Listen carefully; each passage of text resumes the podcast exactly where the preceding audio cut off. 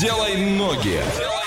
А кто будет сегодня под номером один в игрушке под названием «Делай ноги» выясним совсем скоро, но сначала отправимся в путешествие. От Орска до этого места 2200 километров. Это один день, 3 часа и 43 минуты. В пути проезжаем Оренбург, Самару, Пензу, Рязань, Москву и приезжаем. Как гласит Википедия, город с 1166 года в, Спо- в Псковской области России. Город воинской славы является городом областного подчинения.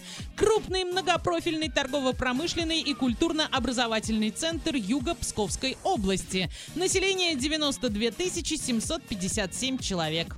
А, У меня есть информация о том, что там есть обелиск славы, Свято-Вознесенский собор, пожалуй, как и в каждом городе, а, парк Пушкина, что тоже, знаете, не основная достопримечательность, а, мемориальный дом-музей академика Виноградова, Казанская церковь, бюст Рокоссовского, а, часовня Александра Невского, памятник танк Т-34, Белкин дом, и там есть местная достопримечательность, это два кованых кресла для влюбленных, на которых любят фотографироваться молодожены. А еще знаете, что у них есть? У них есть район, который называется Пьяная гора.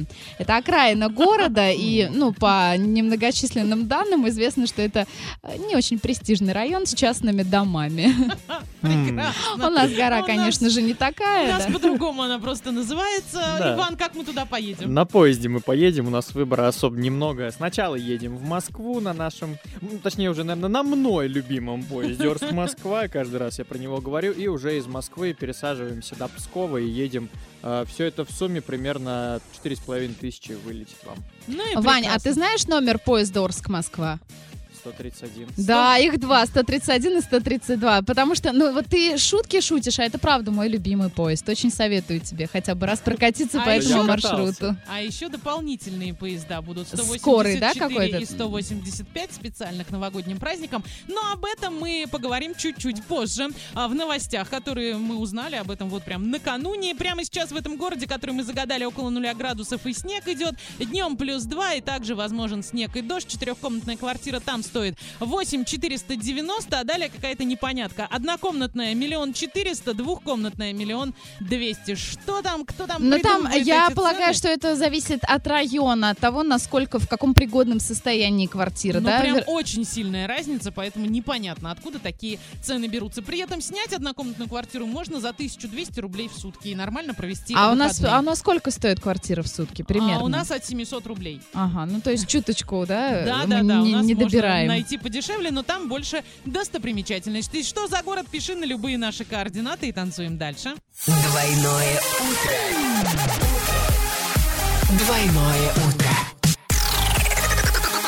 Просыпаемся легко. All the other kids with the pumped up kicks, you better run, better run faster than my bullet. I know a story